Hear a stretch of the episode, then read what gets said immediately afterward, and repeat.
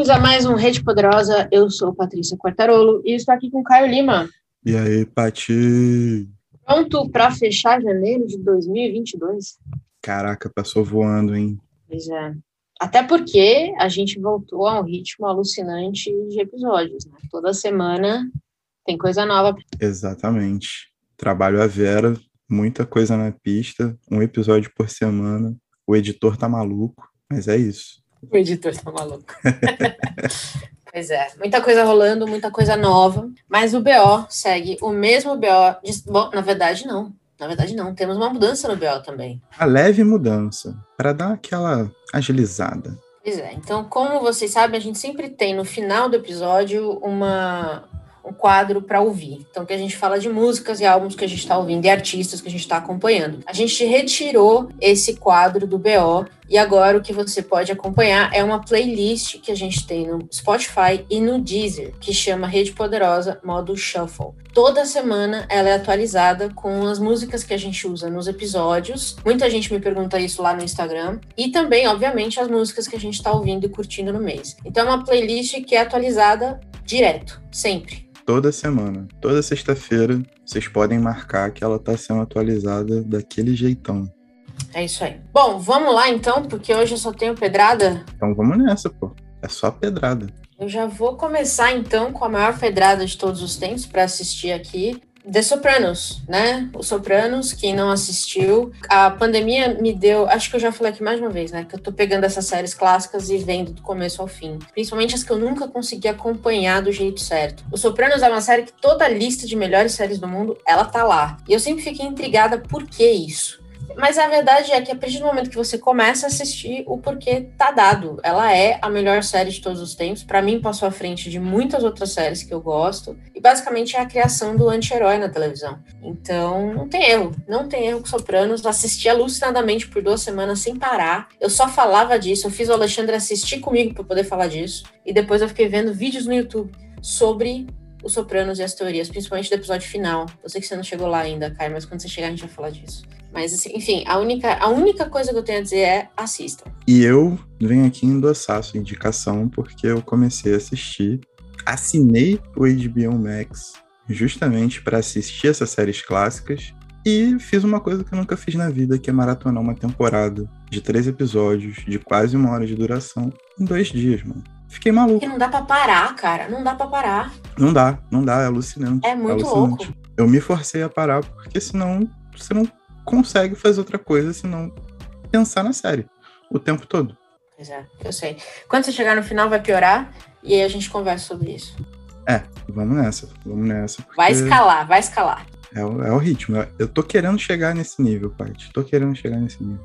Tamo junto. É, bom, essa então é a minha primeira recomendação. Manda a sua. Cara, a pandemia me colocou numa onda bem parecida com a sua, mas eu tenho um ritmo muito diferente para audiovisual, né? Mas de dezembro para janeiro, eu vim revisitando muitos filmes clássicos e voltando a, a mexer com algumas coisas que estavam paradas há um tempo. E um dos filmes que, pô, eu curto muito e que eu assisti de novo e acho que merece uma menção aqui é o La Haine, La Haine ou O Ódio, de 1995. É um filme francês que conta a história de um dia na pele de três jovens, sendo um francês, um com ascendência árabe, um com ascendência africana no, na periferia de Paris. E, cara, é absolutamente bizarro como esse filme é construído e como ele, é, ele roda, sabe qual é? É de uma crueza, de uma violência absurda o tempo todo, de uma ação incessante, não necessariamente ação porradinha, mas a, a pressão psicológica que essas personagens estão passando o tempo inteiro. É absurdo, absurdo, absurdo. É um filmaço, filmaço. Lembra o nosso livro de fevereiro, né? Sim. O Amor de David, um pouquinho. Um pouquinho, um pouquinho. Tem a ver, sim. É uma boa relação, inclusive.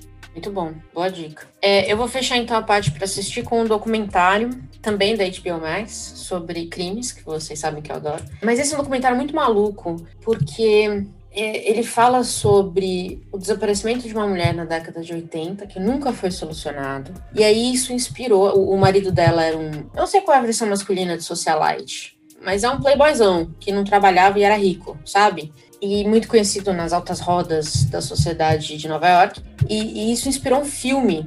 E o diretor desse filme foi chamado pelo cara para bater um papo com ele, porque esse cara sempre foi o principal suspeito, mas nunca se provou nada. E aí o cara resolveu dar um, uma, uma entrevista que virou esse documentário, só que na entrevista as coisas começam a acontecer de jeito muito estranho. A gente vai descobrindo que, pô, quando uma amiga do cara, que talvez soubesse o que tivesse acontecido com a esposa dele, teve a polícia apareceu lá, poucos dias depois ela foi assassinada e o cara tava próximo, mas nada também pode ser provado, não foi o, o crime nunca foi solucionado. E aí mais de uma vez ele sai da cena com o microfone ligado e fala com ele mesmo e acaba entregando coisas.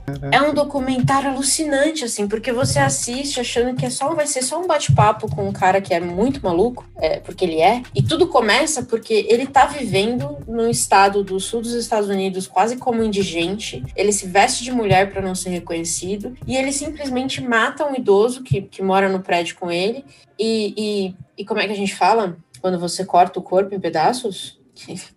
Que, assunto leve. E, e, encontram o corpo do cara, rastreiam até ele, e aí meio que vira um rastro de crimes que data desde a da esposa dele, da década de 80. E, enfim, sem spoilers, tem seis episódios. Eu assisti os seis numa tarde, porque eu não tenho limite, eu não conseguia parar de assistir. Também tá na HBO Max. A HBO Max, acho que tá, é o, pra mim hoje, é a minha assinatura que mais tá valendo. Tá foda demais. Enfim, não é propaganda da HBO, porque eles não pagam nós pra nada. Mas assim, dois, dois, duas séries fodidas da HBO Max que você pode assistir, que é Sopranos e o. chama The Jinx, o documentário. Seis episódios que, que passam rápido. Fudido. Que isso, já tá na minha lista aqui. Vou virar especialista em crime igual você. Boa. vamos então de interwebs? O que, que você recomenda vamos, por aí pelas internets? Então, vamos começar o ano falando de coisa boa, dicas educativas pra galera. Eu vou emendar uma na rabeira da outra porque elas são parecidas de certa forma. O primeiro é um site, se chama Traduagindo, o arroba deles no, no Instagram é Traduagindo também, que é um site de publicação colaborativa em que vários textos muitíssimo importantes, muitíssimo difíceis de serem encontrados em circulação aqui por grandes editoras, eles são traduzidos voluntariamente e postados lá. E tem muito material, muito brabo, de muita referência, com fácil base de consulta para a galera sobre os mais diferentes assuntos, sabe qual é? Tipo. Incrível. Sim, principalmente esse mês assim que a gente ficou bastante focado em ver algumas coisas sobre o Oriente, né, de uma forma mais ampla. Então tem questões sobre política na Índia, na China, nas repúblicas anexadas à União Soviética à época, né, que hoje são independentes, sobre a questão palestina, sacou? São muitos textos que não estão publicados aqui, ou foram publicados numa época e saíram de circulação, ou dificilmente vão chegar aqui se não houver um incentivo muito forte né? Todos textos teóricos, documentais, são registros de diários, discursos, cartas, panfletos, etc.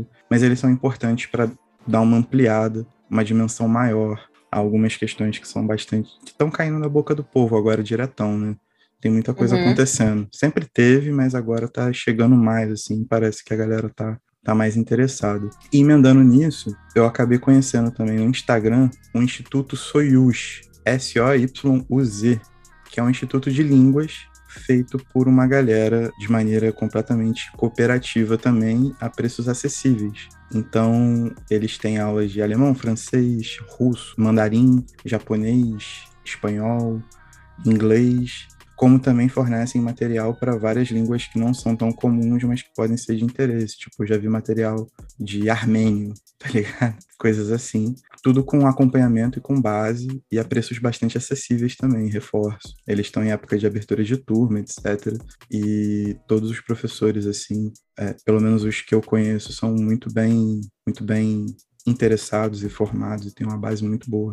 Então, recomendo demais. Instituto Soyuz e Traduagindo. São minhas recomendações Cara, casadas. Fantástico. Amei. Maneiríssimo, maneiríssimo, cara. A minha recomendação das interwebs, eu sigo uma no YouTube, um, tem um podcast também, que é o Crooked Media, que é, foi criado por, por três jornalistas que trabalharam no, no governo Obama. Então eles são muito acho que são muito como a gente, assim, sabe? Junkies de política. Estão sempre lendo coisa, estão sempre conversando sobre, estão sempre discutindo assuntos pertinentes. Obviamente que o foco deles é os Estados Unidos. Mas eles, eles lançaram agora um quadro que são entrevistas com jornalistas e autores e tudo mais. E a primeira dessa foi com a Chimamanda, que é uma autora que eu gosto muito. E ela veio para conversar com eles, é uma conversinha de uma hora, infelizmente só em inglês. Mas é uma conversa muito fácil de acompanhar é, se, mesmo se você não for fluente, acho eu. Porque eles falam de forma muito pausada muito tranquila. Mas eles falam muito sobre a questão das redes sociais, como é que os autores lidam com isso, como é que a Chimamanda, que teve uma situação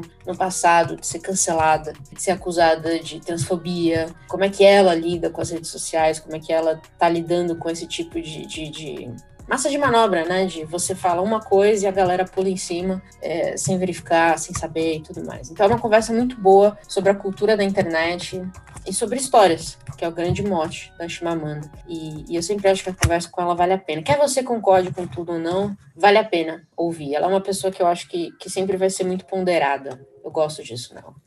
Sim, e sim. essa é a minha recomendação para as internets. Tem mais uma aí? Tenho sim, tenho sim. Emendando nessa questão de internet, desinformação, onda de ódio, né? manipulação das massas. Tem um economista brasileiro chamado André Roncaglia. Ele faz parte de um programa chamado Conexão Xangai. Ele é funcionário público, acho que ele dá aula em faculdade também. E ele tem um canal no YouTube, que é onde acontece esse programa, Conexão Xangai. E ele começou a fazer uma coisa que já não era sem tempo, né? Veio tarde, mas veio, que é reagir e desconstruir os argumentos desses canais hypados que espalham mentiras e falácias econômicas e que eu acho que no ano passado os 10 canais em alta no YouTube, 5 eram dessa galera. Então ele pega vídeos de caras como Primo Rico, por exemplo. Tem um influencer que ele é famoso porque todo mês ele lança um vídeo falando que a China vai quebrar desde 2015 e a China nunca quebra. Esse é analista, hein? Porra!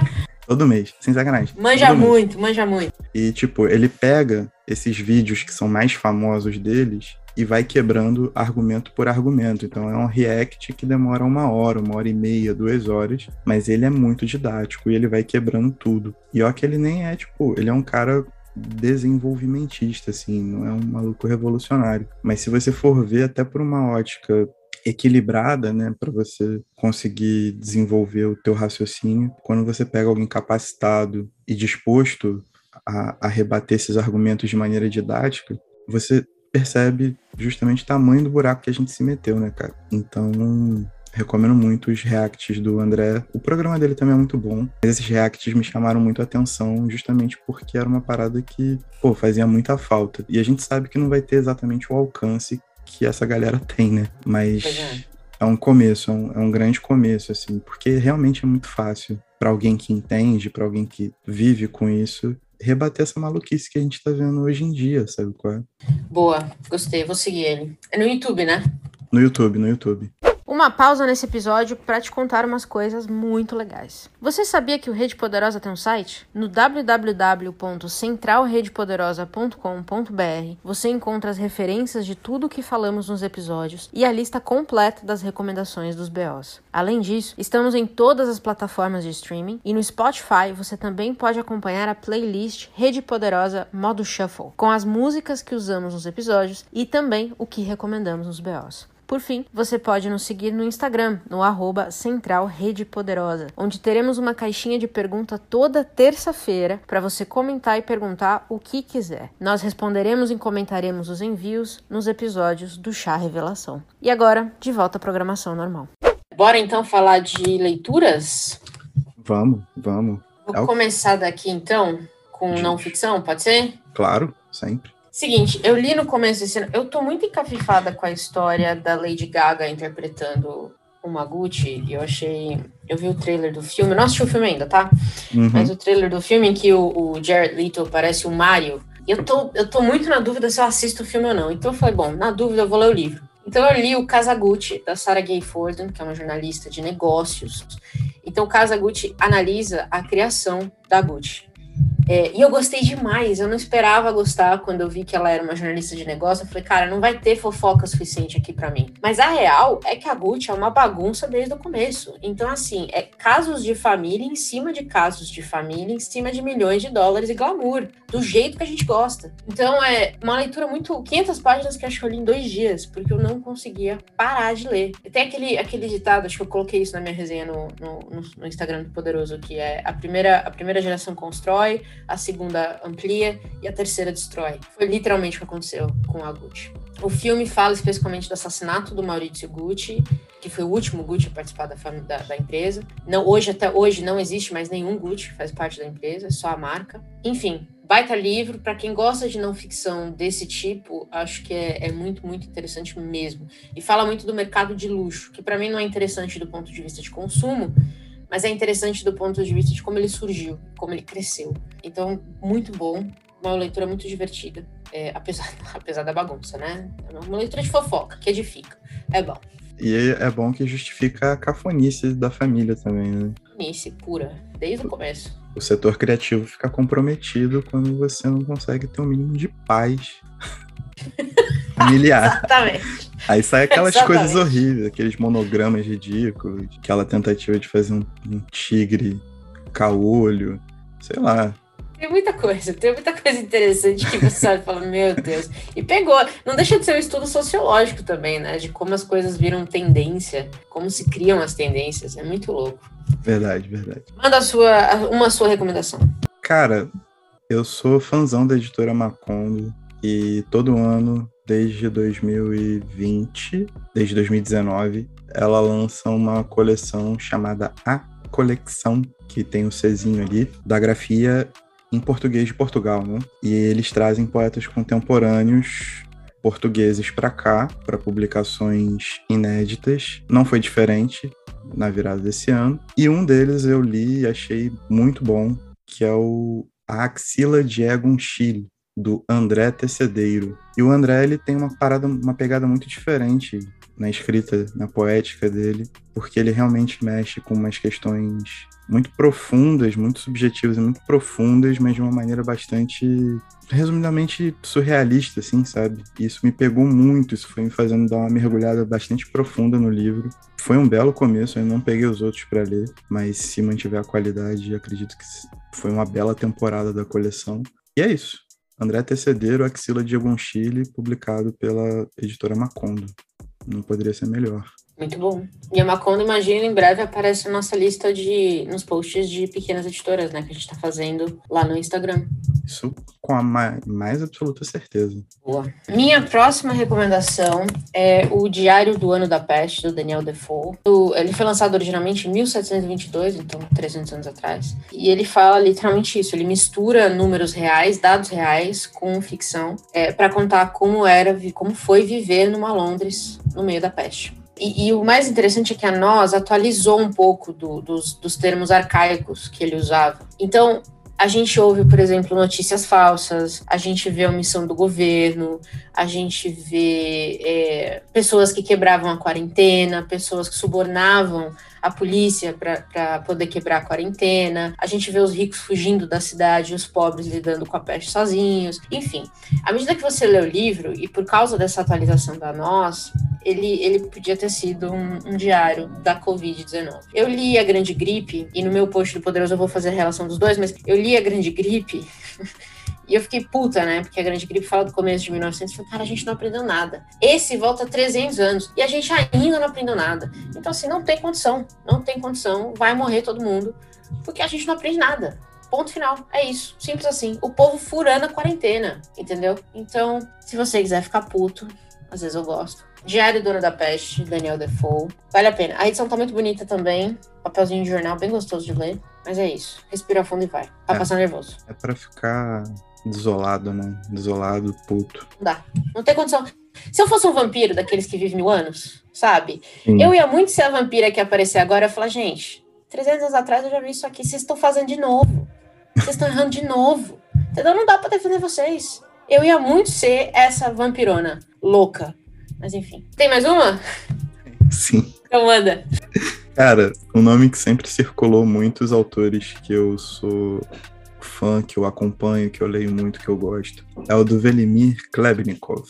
Ele foi um escritor russo logo na virada para o século XX. Ele morreu muito cedo, logo depois da, da Revolução de 1917, e deixou uma obra que é muito curta, porém faz parte de um movimento chamado futurismo russo, que não é o futurismo que a gente conhece italiano, né, que é pró-fascista. Ele é muito mais alinhado com o, o que seria o surrealismo, né, muito mais alinhado à revolução estética, inclusive, e é isso que Klebnikov apresenta no único livro existente dele no Brasil, que é K. É um conto de 15 páginas, porém totalmente cheio de rupturas com a norma, a época, com a própria literatura, com a própria questão religiosa, política, etc. É um conto revolucionário com múltiplos significados, com pegadinhas o tempo inteiro em que você tem que ficar mergulhando, caçando. Porém, infelizmente, além de essa ser a, única edição do Klebnikov no Brasil, ela está esgotada há muito tempo, saiu pela editora Perspectiva. Mas é, ele é base de qualquer poeta de vanguarda, sacou? De qualquer escritor é. de vanguarda. E é um pecado a gente ter essa lacuna editorial, de verdade, assim. Mas, é, cara, o bicho é bravo, é muito bravo. E se vocês conseguirem achar, acho que nem é tão caro, tipo, fica em torno de 30 reais o livro. Mas são edições bem antigas, podem não estar em bom estado, etc. Mas fica a dica. Velimir Klebnikov K, saído pela editora Perspectiva. Muito boa, inclusive. Clássica. Eu vou fechar então esse bloco com é, falando rapidamente de Patinco. Eu já falei dele também lá no Instagram do Poderoso, mas é a saga familiar, eu adoro sagas familiares que passam assim 100 anos, contando quatro, cinco gerações. Acho incrível. E a Min Jin Lee, coreana, criou uma saga que traz muita coisa também, que tem como contexto a guerra do Japão com a Coreia, a invasão, né, do Japão à Coreia, que sempre foi um caso muito retratado como muito violento. E ainda hoje, aliás, tem repercussões na Coreia sobre isso. É, não sei se você já viu isso, mas uma vez uma, uma modelo na, na Semana de Moda Coreana saiu com um vestido que parecia a, a bandeira que o Japão usava na época, que é a, a bandeira do, do Rising Sun. Não sei uhum. como é traduzido isso e aí pegou mal, todo mundo teve que pedir desculpa, carreiras acabaram, foi pesadíssimo. Porque ainda existe na Coreia, né, esse, esse ressentimento da violência japonesa no país. E, e Pachinko vai falar muito disso, porque a família vai migrar para o Japão para tentar, sei lá, comer porque a Coreia estava afundando. É, então é, uma, é, um, é um livro que tem um contexto muito sensível, mas tratado de uma forma muito bonita. Bonita, bonita se você gosta de ver sofrimento, né? Porque tem muito sofrimento aqui, é, muita tristeza, sei lá, estruturas patriarcais que não mudam. É, é, muito, muito impressionante a forma como ela apresenta tudo isso. E acusa também aparece, uma coisa muito louca. Vale a pena. De novo, 500 páginas que deu para ler assim, menos de uma semana, porque você devora o livro. É muito bom. Muito bom mesmo. Aliás, muita literatura coreana vindo para cá, né? Tô achando muito bom isso. É bastante interessante, porque é um ponto de vista completamente diverso, inclusive da influência japonesa naquela parte mais Exatamente. oriental da Ásia, né? Exatamente. E vai ter a Hankang aqui esse ano ainda. Então, Exatamente. quem quiser saber mais, fiquem ligados. Vamos então fechar o BO. Como já falei, não vai ter hoje para ouvir. Vamos fechar com os lançamentos? Vamos, vamos, vamos, vamos. Então é o seguinte, eu acho muito interessante ver como a, a, história, assim, é uma parada que eu tenho estudado mais profundamente, como a história está em disputa ali e como as coisas vão acontecendo e vão se moldando a, aos avanços tecnológicos, né, as formações sociais que vão se colocando nos, em determinados espaços e tratando um pouco disso no mundo do trabalho, um pesquisador, se eu não me engano, ele é da UFBA, UFPA, Universidade Federal da Bahia, Vitor Filgueiras, lançou um livro pela Boitempo que se chama É Tudo Novo, de Novo, onde ele debate exatamente isso, tipo, como é a construção trabalhista no Brasil, sacou? E como esses pequenos jogos de direitos e golpes interferem na condição do trabalhador e como isso vai meio que não se repetindo, né? Nenhuma condição é igual no tempo, mas como os avanços são muito frágeis e os trabalhadores são golpeados tão facilmente e são até levados a crer que apoiar medidas contra eles próprios é, são mais benéficas do que você ter um direito garantido, questão de organização sindical e tudo mais. Eu vi algumas mesas com ele, algumas palestras e fiquei ainda mais interessado no livro e estou muito de olho nessa parada, muito de olho de verdade bom, muito bom. O lançamento que tá me chamando a atenção e eventualmente eu vou, vou botar as minhas patias nele é a história de Shug Ben, do Douglas Stewart, que foi o vencedor é, de 2020 do Booker Prize. Eu amo um prêmio literário, né? eu sou uma cadelinha para prêmios literários, adoro. Mas esse especificamente chamou minha atenção porque ele se passa primeiro em Glasgow, que é, uma, é, um, é um país na Escócia, né? Que eu conheço Isso. pouco e já li pouco sobre. E aí fala muito da classe mineradora, que é o, o grande, o grande foco de, da Escócia até hoje, mas na época da Margaret Thatcher. Então é uma classe que sofreu muito com as políticas dela e caíram, muitas pessoas entraram de novo na linha da pobreza por causa disso. E a família de Shug Ben também. Então meio que vai falar sobre isso, sobre uma mãe solteira com três crianças lidando com uma cidade que está decaindo a cada dia. É, é só o que eu sei do livro. Eu não gosto de ler muito sobre, porque senão eu sempre acabo pegando spoiler, porque o povo é sem noção, mas entrou na minha lista assim rapidinho. Eu dei uma breve lida, eu li Margaret Thatcher, Glasgow, pobreza, crueldade, pronto, quero ler. É assim que eu, é assim que eu decido. Pintou o demônio em sua obra, né? É isso. Pois muito bem, acho esse é o BO então de janeiro. Lembrando que, de novo, se você quiser ouvir o que a gente está ouvindo, rede poderosa modo shuffle no Spotify e no Deezer. Exatamente. E todas as indicações estão no nosso site, né? Só pegar o exatamente. gancho aí e procurar lá. centralredepoderosa.com.br. Tá tudo lá listadinho com links para vocês, com links do que dá para linkar. E acho que é isso. Estamos entregue? Temos o um episódio? Temos um episódio. O primeiro BO do ano. E que tchau. É. Tchau.